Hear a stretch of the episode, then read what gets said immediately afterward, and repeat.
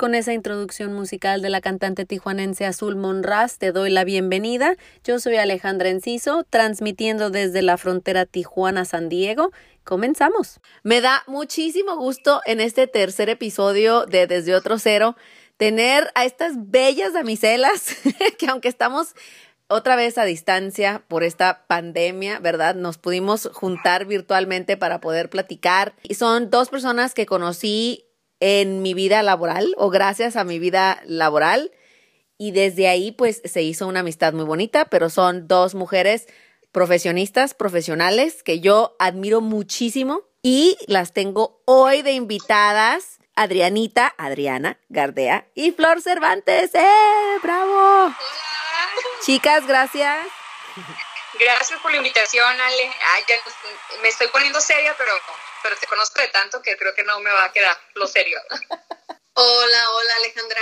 Muchas gracias por la invitación. Estoy igual que Flor, poniendo de serie en un papel muy protocolario, pero pues ahorita agarramos confianza ahí y poco a poco. Claro, nosotros sí nos conocimos por los azares laborales de la vida. Las tres hemos hecho relaciones públicas. Ese ha sido nuestro camino principal. Luego hacemos otras cosas, claro, como todo el mundo, pero sí, las relaciones públicas es como nuestro hilo conductor y eso es un poquito de lo que vamos a hablar en el episodio de hoy. Quiero abrir preguntándoles para ustedes qué son las relaciones públicas. Va, ¿empiezas o empiezo, Adrianita? Tú di.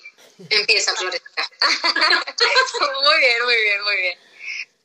Bueno, yo estoy súper peleada con con lo que la gente comúnmente cree que son las relaciones públicas y que es solo una parte de las relaciones públicas, cuando dices, ah, es de relaciones públicas, ah, hace eventitos. Y ahí es cuando ya me empieza a temblar el ojo y digo, ah, no, nada más hago eventitos. Las relaciones públicas, por la simple definición de ambas palabras, es eso es.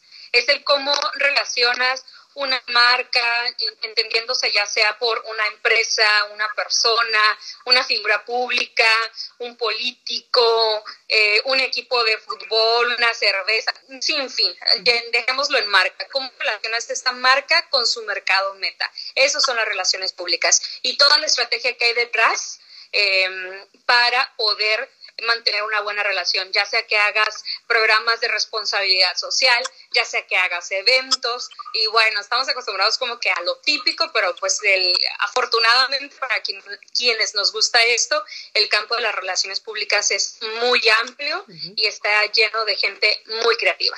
Adrianita.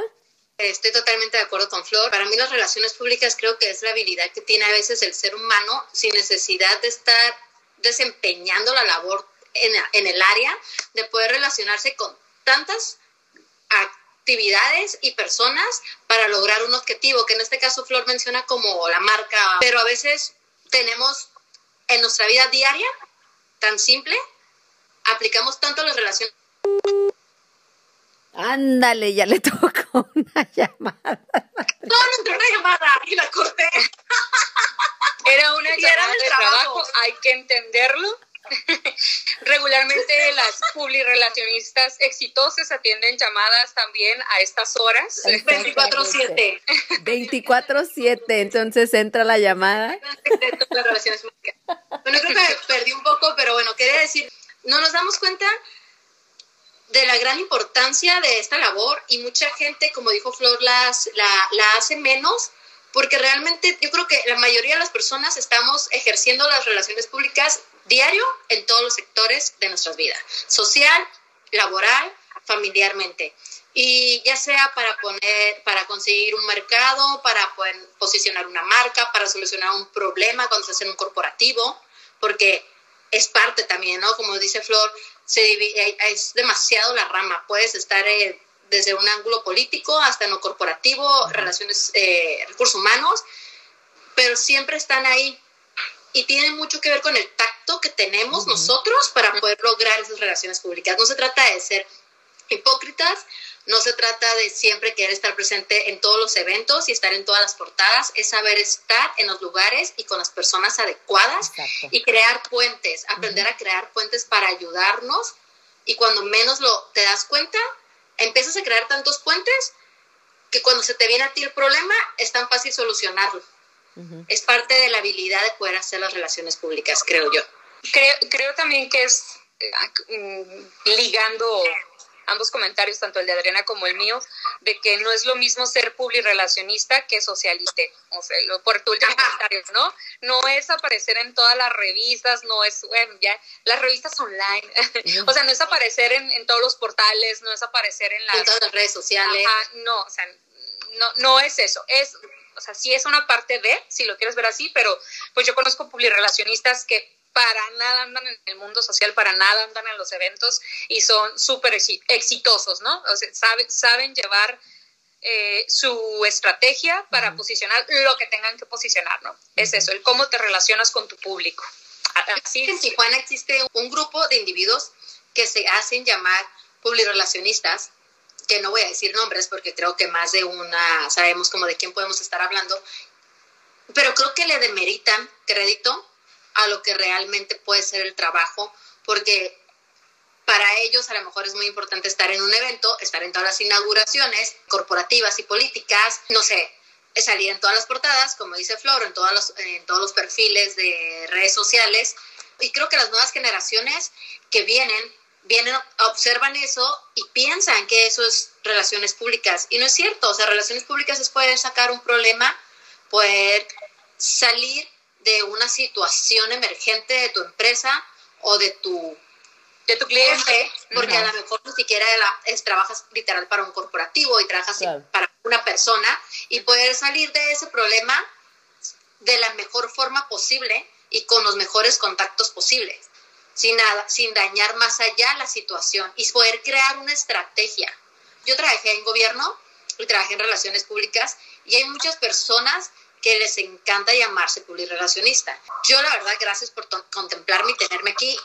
No, no me considero de ese perfil, pero he aprendido muchísimo. Aprendí muchísimo cómo debes, cómo, cómo ser bajo perfil y estar detrás de bambalinas es mucho más hábil y más útil que estar siempre llamando la atención frente a cámaras. O sea, las cámaras son para el protagonista, no para el, el publirelacionista, que eso es otra cosa que, se, que pasa y ahí es cuando vienen los problemas de que no salen bien las soluciones eh, emergentes, ¿no? Que tienes que sacar en el momento.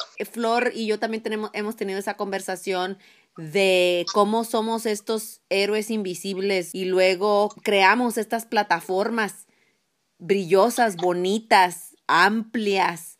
Y hay veces que, que sí te conflictúa un poco, ¿no? Dices, oye, qué, qué, qué bueno qué bueno que tengo esa habilidad o qué, qué padre que está saliendo el trabajo, pero a la vez el ego o el corazoncito, ¿no? O sea, te llega y sientes y dices, oye, pero aquí yo también estoy, ¿no? Cuando, como dices tú, Adriana, no estamos en la foto, no estamos en el evento o nuestra cara en, en primera fila. Es luego difícil. Sí, sí, es parte de la visibilidad, ¿no? De, de, de quién hace las cosas.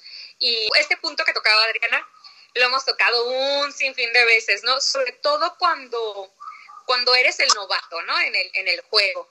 Pero ¿a poco ser relacionista es eso, ¿no? Lo que ya mencionamos. Y luego lo quise ver desde la otra perspectiva, desde el lado de, ¿lo están haciendo mal ellos? No, yo creo que lo están haciendo tan bien que son muy visibles y es muy visible su trabajo y son expertos, digamos, en una, en una rama de las relaciones públicas que es eso, es estar ahí, aparecer en, en todos lados, tener todos los reflectores y utilizar ese don de gentes, por decirlo de alguna manera, ¿no? Para, para ayudar a sus clientes. Está bien. Y sabemos los otros que no nos gusta tanto eso porque queremos, eh, pues, crear nuevos caminos, ¿no? Que incluso también pues, digo, yo veo a las nuevas generaciones y se me hace muy interesante lo que están haciendo, o sea, están haciendo cosas diferentes y es más fácil para ellos brillar en algo que no están haciendo los que están posicionados, por ejemplo, los que están arriba de nosotros, que llegaron antes que nosotros y que son muy visibles, ¿no? En esto, que son los socialites, que son los pulirrelacionistas que todo mundo conoce y porque siempre tienen la sonrisa en la cara, es como de, claro, es que se dedica a relaciones públicas, ¿no? Como este, este gancho. Entonces se queda eso, ¿no? Los clichés son también por eso, por, por quién es más, quién es más um, ávido para posicionarse. Y ellos sin duda se posicionaron como publirelacionista es igual a esto que yo sé hacer. Pues está bien, este, digo, no está absolutamente mal. Ajá, o sea, no está mal si lo quieres ver desde esa perspectiva y si la ves desde la otra que todos lo hemos visto, pues, pues dirías, pues sí, pero no te quedes ahí. Y creo que también hay clientes para todo. Entonces, hay quien quiere eso, ajá, y hay, hay quien quiere eso y hay quien quiere algo más que eso. Entonces, eh, es, es, eso sería lo, lo que siempre me gusta ahora en esta etapa de mi vida profesional decir. O sea, sí, está bien, ellos hacen una cosa, pero si tú quieres hacer esto, entonces yo soy buen fit para, para tu marca, para lo que tú estás buscando, para, tu, para, para lo que quieras lograr, vaya. Hablando de las, de las generaciones, yo, por ejemplo, lo relaciono, vaya, vaya el juego, con una persona que fue mi jefa, en donde esta persona fue muy, muy, muy, muy, muy exitosa en la década de los 80, como en la mayoría de las industrias rodeada de hombres, era la única mujer en el equipo, era pues a la que mangoneaban y váyanse por los cafés y ese tipo de cosas. Y en el, en el Inter la fueron entrenando y se hizo ruda, ¿no? Muy ruda porque pues tenía que ser agresiva porque estaba entre hombres y tenía que merecerse el respeto. Pero estábamos hablando de una época en la que o vi, o vi, no había internet, este, no había la impresora individual, o sea, este tipo de cosas, y era todo tenía que manejarse de manera impresa, por ejemplo, ¿no? Entonces la veías con los maletones de boletines de seis, siete hojas, este, no de los dos lados, a, un, a un lado impresos cargando todos esos costales de papel para poderlos repartir a los medios y ahora, mil años después, ese que sigue trabajando, ese sigue siendo su moto, ¿no? De seguir con el boletín impreso y es de, no, hija, o sea, renovarte o morir, ¿no? Y luego yo ahora veo las generaciones nuevas, como dicen ustedes, por ejemplo, que está este conflicto también con los influencers, que todo el mundo quiere ser influencer o youtuber, que no nos tocó a nosotros, nos tocó ya más tardecito, por ejemplo, porque estamos como una generación como muy híbrida, muy en medio. Sí, espérate, espérate, espérate, espérate. Obvio yo mucho más híbrida, porque estas dos, estas dos son mega millennials y yo no. También eres, pero no quieres. Mira, yo soy súper influencer. O sea, mi perro me hace caso. Sí, nos mandan cositas luego para que demos nuestra opinión en nuestra reseña, ¿verdad, Flor? Ah, ¿verdad? ¿Qué huele? ¿Quién dice que no soy influencer? Todos somos influencer. Ya todo el que tenga un celular es influencer. Pero sí, estoy de acuerdo contigo, Ale. Y fíjate, eh, me hizo súper clic. Eh, ya hasta se me había olvidado esto yo también me tocó la parte de, no, es que hay que entregarse el, el boletín, el comunicado del evento o de X cosa que hayas tenido. y, y, yo me acuerdo que era imprimirlos y entregárselos en su foldercito y que en aquel entonces yo les decía, oigan, este, y no es más fácil si, pues si se los mandamos por correo primero, ¿no? No, es que luego no lo leen. No, es que luego no lo quieren así. Ah, ok. Pero es que luego lo copian exactamente igual y lo ponen así. Pues de todos modos lo Y pues para eso es, ¿no? O sea, para eso es el boletín. Es, exactamente. Y luego yo les decía, oigan, ¿qué les parece si hacemos un blog? Hay un blog, Flor, es súper difícil. ¿Qué es eso? Y luego en un tiempo, oigan, les estoy hablando de hace 10 años ya Oigan, ¿cómo ven si hacemos un podcast? Hay un podcast, nadie escucha los podcasts. Y ahora me da mucha risa que el podcast se, se tardó tantísimo en pegar aquí en México. O sea, ahorita ya cualquiera de tus amigos escucha un podcast. Ya sea de nutrición, de lo que sea, ¿no? De profesional, emocional. ¿no? Pero, pero eso, ¿no? Eh, que dices renovarte o morir, pero también pues hablar de lo que nos tocó a nosotros, ¿no? Ale? O sea, yo, en eso sí siempre estamos de acuerdo las tres, de las cosas que sí nos ha tocado hacer diferentes y que de pronto pareciera que lugar al que llegamos, lugar que tenemos que arreglar la casa, por así decirlo. Y no es que las cosas no se hicieran, sino que por ser nueva generación, digo yo, no sé si se sientan ustedes, ya las estoy incluyendo, pero más bien sería la pregunta, no sé cómo se sientan ustedes, pero lugar al que llego yo, lugar que me toca implementar cosas nuevas o quizás nomás porque soy bien rebelde y quiero cambiar cosas o poner cosas nuevas, no sé, no sé, no sé. Sí me pasa, pero creo que es porque cada ser humano es diferente, entonces tú llegas, tomas una oficina con un molde y dices, bueno, pero pues creo que esto lo puedo mejorar así y lo puedo cambiar así. Y lo haces a tu manera, ¿no? Es como si llegaras a una casa y agarras una habitación y la remodelas a tu gusto. Entonces todo, y se empieza a crear un, un formato nuevo laboral. Yo que estuve en el gobierno, entregas y el que viene detrás de ti al día siguiente ya está haciendo lo mismo que tú hiciste hace tres años. Entonces, realmente no es, no creo si es renovar o morir, porque cada llegan, llegan los nuevos, se van viejos, se van remodelando los formatos, pero también creo que por la individualidad de cada uno, pues no todos podemos trabajar igual. O sea, yo soy una persona que para mí todo, todo tiene un porqué y un sentido. Entonces, si este formato está así, esto se hace así, hay, hay un porqué de las cosas y otras personas son más relajadas, entonces todos trabajamos de diferentes maneras. Pero sí estoy de acuerdo con ustedes en que las nuevas generaciones creo que me causan un conflicto entre que sí vienen muy fuerte con toda la tecnología, pero al mismo tiempo vienen muy flojas en la cuestión de que, hey, aprende a chambear, aprende a trabajar. Cuando yo entré a trabajar, mi primer trabajo, vaya la redundancia, yo estaba, como siempre, 24/7 y había días en que me tocaba eventos y entraba a las 8 de la mañana y salía a las 6 de la mañana del siguiente día de los eventos. O sea, me aventaba casi 22 horas sin quejar, sin llorar, muchas veces sin horas extras. Y a veces eran eventos donde tienes que estar bien vestida con tus taconcitos, no de tacones de antro, pero con tus tacones formales de oficina y que andas con ellos más de 12 horas de un lado a otro y que córrele, muévele, bájate, porque aparte eres la novata, entonces te toca el ve y tráeme. Y así es como aprendes, ¿no? Yo realmente siempre le he dicho a mi jefa, siempre le he dicho, fuiste a mi escuela y, y fueron mis bases y lo agradezco muchísimo porque me enseñó a trabajar en lo operativo y en lo administrativo, que es muy importante porque muchas otra cosa que también creo que hay un error con las relaciones públicas que piensan que todo es fiesta y ah, todo es y no. Pero también está la parte de lo administrativo de llevar un orden y de y de tener archivado porque es importante el archivo no tiene idea lo importante que es para las nuevas generaciones.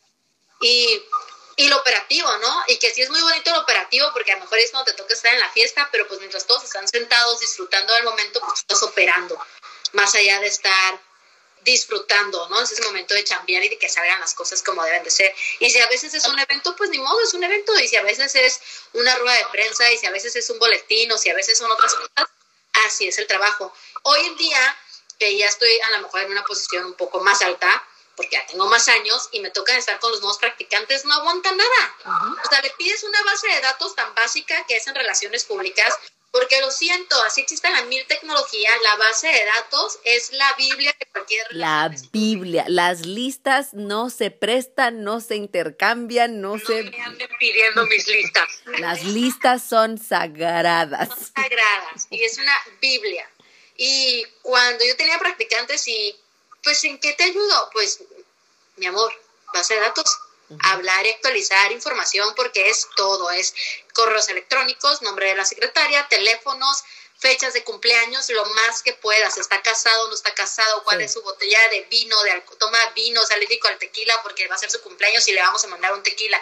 Tenemos que estar informados de los pequeños detalles y más saber y conocer a tu jefe con el que estás laborando, porque si lo conoces y sabes, tienes los conocimientos para saber cómo actuar en una emergencia y no necesitas esa aprobación para, para decir esto es lo que se tiene que hacer porque esto le gusta, esto no le gusta, estas son tus amistades y, ya tienes todo el conocimiento. O sea, la base de datos es la Biblia de todos. Y las nuevas generaciones, Dios santo de mi vida, no me duraba ni una semana con la base de datos. yo me quería morir, yo me quería morir, porque es como, nomás te estoy poniendo con el teléfono a la computadora, haz llamadas, por favor, es lo único sobre, si sales con eso, vas a poder con todo, porque es realmente es muy tedioso hacer esa base de datos, pero es, tan importante. Súper tedioso, pero sí, es una base, es una base para poder hacer todo y hasta las notas. O sea, ahorita las notas en la base de datos, poner eh, notas de pasó esto, está fuera por maternidad o se accidentó no sé qué, o en estos casos le dio COVID, ya sabes, o sea, todas esas notas son importantes para luego, como dices tú, ay, tu bebé, esto, ay, ya estás mejor, qué bueno, ¿no? O sea, es para entablar la conversación, para poder seguir fortaleciendo esa relación. Y por eso es que luego a unos nos hacen caso y a otros no. ¿Sabes qué es importantísimo? Las notas, actualizarlo. Y cuando empiezas a platicar con la gente, sí es difícil a veces y es tedioso esto de las llamadas porque la gente luego está muy ocupada. Por ejemplo, en mi caso, a quien más tengo que hablar siempre son a los escritorios, a la asignación de del noticiero, las televisoras, los periódicos, y lo que menos quieren es hablar por teléfono porque están, o sea, redactando, haciendo, editando, etcétera, y menos cuando estás así de, hola, este, ya sabes que vamos a tener el evento pro, quién sabe qué, o sea, les vale, obviamente, a menos que sea un día lento de noticias y pues ahí dame lo que sea, ¿no? Yo ya casi no hablo por teléfono, ¿eh? O sea, para esas cosas, para mí, bueno, es que sí, sí me considero super millennial en, esas cosas. ¿Cómo eh, WhatsApp. Y no sabes, es la maravilla. O sea, para mí WhatsApp vino a cambiarme mi forma de trabajar y también a te puedo decir que soy mejor relacionista ahora que tengo ese contacto con la gente, pues que estoy trabajando, que, que cuando no lo tenía. O sea, horrible. Eso, sí, sobre todo cuando me tocaba trabajar con medios, me sentía súper falsa. O sea, me sentía súper falsa. Que ese es el trabajo de, también, ¿no? No verte falso. Pero también se me hacía eso. Se me hacía hipócrita. Hipócrita, hacer como que como que eres su amigo, pero no, claro que no, el, el, medio de comunicación está haciendo su trabajo y como tal respeta esa parte, ¿no? Y lo que decían de las, pues de las listas, ¿no? También, ahorita en lo que yo hago, yo ya no necesito de listas, pero también pues, porque voy cambiando de clientes, ¿no? Pero la, la tecnología también como vino a cambiar todo eso. Yo me acuerdo todavía de haber visto listas impresas con fotografía que luego tenías que cambiar la fotografía y ahora es súper diferente, que también por eso me encanta las listas de WhatsApp, todas estas cosas, porque pues ya ves la foto, o sea, aunque no lo nunca lo hayas visto, o sea, ya es más fácil ver la foto de la persona con la que estás teniendo contacto. Se me hace que las relaciones públicas han cambiado mucho en ese sentido. Es, eh, eh, ya es más fácil que mandes un request en Facebook, que sigas en Instagram, en Twitter, en LinkedIn. O sea, creo que sí, sí me gusta mucho esa parte. Y la otra nada más, sí, sí me gustaría decir, o sea, Adrianita es una crack en tema de relaciones públicas. Pero crack. Que está, muy, ajá, que está muy enfocado a lo, lo, que nos estaba diciendo. Por ejemplo, a mí jamás bueno, sí, una vez me tocó estar a cargo también de un grupo de alto perfil, de alto perfil, que sí, tal cual, tenía, que necesitábamos tener la lista con nombre, apellido, la esposas y hijos y lo otro. Y para serles honestas, eh, honesta, para mí eso a mí ya no me gusta hacer. O sea, lo hice en algún momento de mi vida, pero ahorita yo no me dedicaría ya a eso. No, no, no es algo, no es algo que disfruto. Contacto con medios, sí. pero eso con medios no me encanta, ¿eh? A mí me fascina. Contacto, con, contacto con medios me causa un conflicto, por decirlo así. Pero lo otro es que yo creo que los trabajos que he tenido me ha tocado literal eh, chambearla. Cañón digo, mi primera escuela, que fue mi primer trabajo, donde duré como tres años, pues era la nueva y me ponían a hacer de todo. Y lo agradezco y aprendí de todo. Me voy a gobierno y el gobierno es una es una jaula de leones, o sea, ahí tienes que aprender tiburones y todos sanguijuelas, pirañas, todo. cañón, o aprendes a, o aprendes a navegar o te ahogas en el intento. Entonces creo que, que, vengo, de un, vengo de un corporativo muy fuerte, muy político, donde mis llego en pañales, literal, salgo de la escuela, entro a este corporativo y ahí me empiezan a cambiar los pañales y como cualquier pediatra puede decir, los, lo, lo que el bebé amamanta al principio se queda de por vida. Entonces me lo llevo a mis otros trabajos y lo, lo empiezo a, a, implementar y yo creo que por eso me, me, funcionó en mis otros trabajos y me fue bien, por lo que me llevé de este primer corporativo, ¿no? De tres años. Entonces, sí cometí muchos errores, claro, o sea, llegué más de una vez con mi jefa, la directora de Relaciones Públicas, y una vez llegué y le dije, me vas a correr. No, si, si quieres correrme, lo entiendo, pero me equivoqué mandé una botella de X marca y X cantidad de pesos, carísima, a otra persona en lugar de mandarla a Sonora. y a Sonora mandé la barata. Entonces dije, ¿cómo le voy a hacer, Dios pues, pero no porque sea, a lo mejor muchos pueden pensar, y yo siempre he dicho, en cualquier corporativo y en cualquier institución política, las relaciones públicas, si no están, el, el mundo sigue, laboralmente hablando. Si no va, si, si obras públicas no funciona bien, es un caos la ciudad. ¿Me explico? Si finanzas de un corporativo no funciona bien, todos quieren que les paguen su, su, sueldo. Si relaciones públicas se equivocan en algo, nadie se va a dar cuenta. Bueno, sí y no, pero no es algo que afecte a todo a toda la organización. A toda, a toda la organización. Pero a veces son cosas tan simples como esa vez que tuve ese error de esa botella, pero tú personalmente sabes que estuviste muy mal. Y ahí es donde empiezas a aprender y ahí es donde empiezas a, a tener todos esos cuidados y pues muchas veces me equivoqué y yo siempre he pensado que cada vez que te equivocas, lo aceptas, lo enfrentas y lo que sigue. ¿Qué va a pasar? ¿Me vas a correr? Pues corre, ¿me vas a regañar? Pues regáñame, no, no. O sea, de los errores se aprenden. Nunca me volví a equivocar con una botella ni con ninguna otra cosa. Tuve momentos muy estresantes o he tenido momentos muy estresantes. Creo que lo importante, al menos en mi caso, que fui de protocolo, es muy importante saber los gustos tanto familiares como socios y lo más cercano a tu jefe, porque eres la razón de que él se vea bien y él luzca bien. Y estas son las personas involucradas y hay que estar al pendiente de los detallitos. Y son detalles muy simples, pero que son muy tediosos porque no todo el mundo sabe trabajar con ellos. ¿eh? Lamentablemente he tenido jefes que no saben trabajar con las relaciones públicas. Eres la niñera que lo vas tomando a la mano y lo vas llevando porque son Lo que pasa es que es, muy amplio, es muy amplio y, hay muchas cosas intangibles. Por eso te digo, volvemos a, a la idea de que solo es eso, lo protocolario, los eventos, pero ¿dónde está la estrategia de responsabilidad social, dónde está el manejo de grupos de choque, dónde está, eh, si, tienes, si tienes que tener justamente esto, relación con medios de comunicación y la otra, si, si necesitas hacer manejo de crisis. Para empezar, ni siquiera me lo enseñaron en la escuela, el manejo de crisis. no lo, nadie me lo enseñó. Yo sí lo enseñé.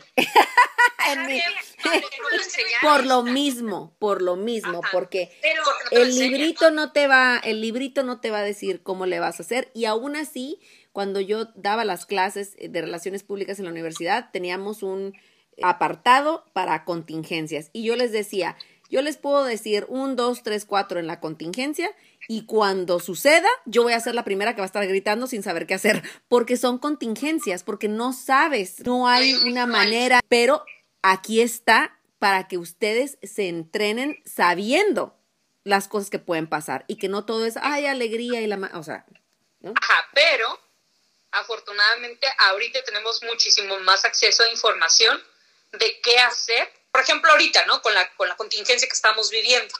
Exacto. nunca me imaginé, la verdad, o sea, nunca me imaginé que quizás podría haber estado en una guerra mundial cuando lo del 9-11, ¿no? Yo me acuerdo cuando pasó, dijimos, oh, no, se va a despertar la tercera guerra mundial, pero nunca dijimos, oh, una pandemia.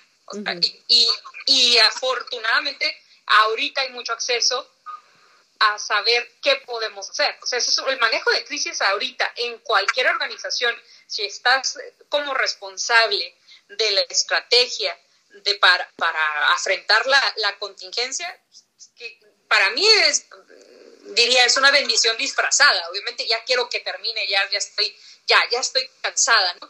Pero para mí ha sido, eh, pues ahorita seis semanas y contando de aprendizaje puro, en donde yo también me estoy replanteando qué estoy haciendo como profesional de mi área para enfrentar esto, para ayudar a mi organización, más allá de quedar bien con sus clientes, la organización que, que eh, con los clientes, más allá de eso, es, ah, ok, bueno, estamos enfrentándonos a, problemas serios, problemas en los que mucha gente puede perder su trabajo, donde puede haber desabasto de, deja tú de papel, de cosas básicas como comida, ¿no? Del alcohol ni hablamos, ¿no? Me enojo con, con esas cosas. Pero lo que voy es, todo esto nos está dando a nosotros una gran oportunidad el día de mañana, ¿a quién van a voltear a ver? Eso es, lo de siempre. Hay, hay Olimpiadas, como se utilizaba en la, televisión, ¿no? En las televisoras mexicanas. no, pues ahora las Olimpiadas van a ser en China. ¿Quién habla chino? ¿Quién habla mandarín? Hay que conseguirnos al, al maquito que habla mandarín. A la chica que estuvo tres años en China, pues claro, te vas a conseguir a, que, alguien que ya tiene avanzado. La curva de aprendizaje en momentos así no te da para estar capacitando a alguien nuevo. Entonces, para mí todo esto es, pues, que, de verdad, qué lamentable que lo estemos pasando pero creo que podría convertirse en un gran acierto en nuestras vidas profesionales si sabemos atender las necesidades de nuestro sector. Al inicio traía el pensamiento muy positivo, ahorita ya no ando tan positiva, pero eso es lo que me he estado cuestionando semana con semana en cómo puedo hacer más para mis clientes. Eso. Y creo que aquí entra mucho una, una rama que, salvo que te dediques a, a, a un sector que, que, por su naturaleza venga de cajón los planes de, responsabilidad, de responsabilidad social, creo que ahorita te dediques o no de cajón a eso, todos, todos, absolutamente todas las empresas del mundo, las que sí, sí han sabido, pues que sí han atendido el problema de la contingencia, ¿qué, fue lo primero que hicieron? Sus planes de responsabilidad social. O sea, no puedes, uno, tratar de venderle a la gente ahorita. ¿Qué hemos estado criticando? Lo del no me acuerdo, este, este político que del de la vía rápida, ¿no? Tomándose fotos que estaba ayudando en plena cuarentena es como, amigo, no, no, no, no vengas a querer ahorita verte bien tú, o sea, no, no eres tú para verte bien, ni para querer andarme pidiendo el voto, o, o tu empresa queriéndome vender cuando lo menos que quiero ahorita es gastar. O sea, lo responsable ahorita es no gastar, no vengas y me vendas, al contrario, ¿cómo puedo ayudarte? Ahí todos le entramos a la responsabilidad social. Eso se me hace verdaderamente importante y no sé por qué no te lo enseñan, al menos en, en, donde yo estudié, pues no, nunca me enseñaron manejo de crisis y yo recuerdo haber llevado clases de relaciones públicas. Pregúntame, no, realmente más allá de, de lo que encuentras en cualquier artículo de Wikipedia, es más, yo creo que en un artículo de Wikipedia encuentras más de lo que a mí me enseñaron en la escuela.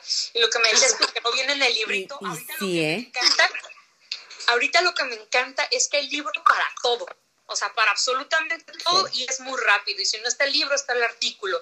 Sobre todo en, en, español no tanto, pero en inglés te encuentras libro de lo que quieras y, lo, la onda es saber googlear, ¿no? Yo creo que si te enseñan a googlear, eh, a investigar, que eso, que eso le tenemos miedo de pronto los que, los, que nos metemos a, a, a esto específicamente en nuestra rama. No hablo de humanidades, no hablo de comunicación.